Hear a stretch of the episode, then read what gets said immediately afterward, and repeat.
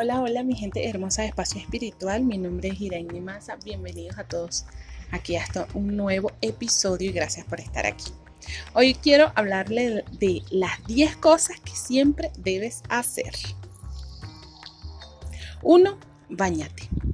Aunque te quieras quedar en tu cama, párate y anda y métete a bañar.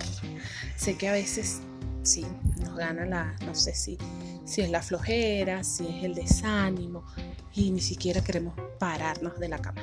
Pero no, no, no, no, no, tenemos que pararnos. Van, párate de esa cama y métete al baño a bañar. Eso te va a dar demasiado ánimo. Ok, dos, ponte perfume y lápiz labial. ¿Sí? Así no vayas a salir, así no salgas. Ponte tu lápiz labial preferido.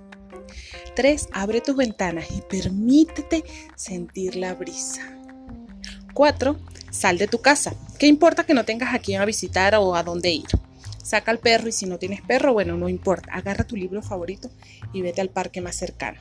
Siéntate ahí tranquilamente, solamente a respirar, a leer, a ver la naturaleza. 5. Sonríe. ¿Sí? Así sea a ti misma en el espejo. 6.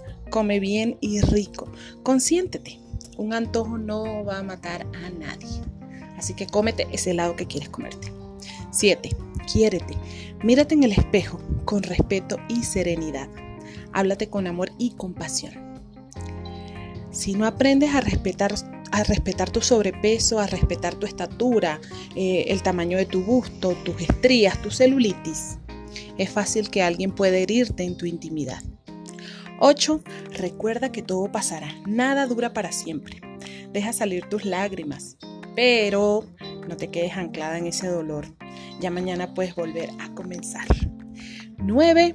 Elimina de tu vida a cada persona que te hace daño, a cada persona que te hace sentir mal.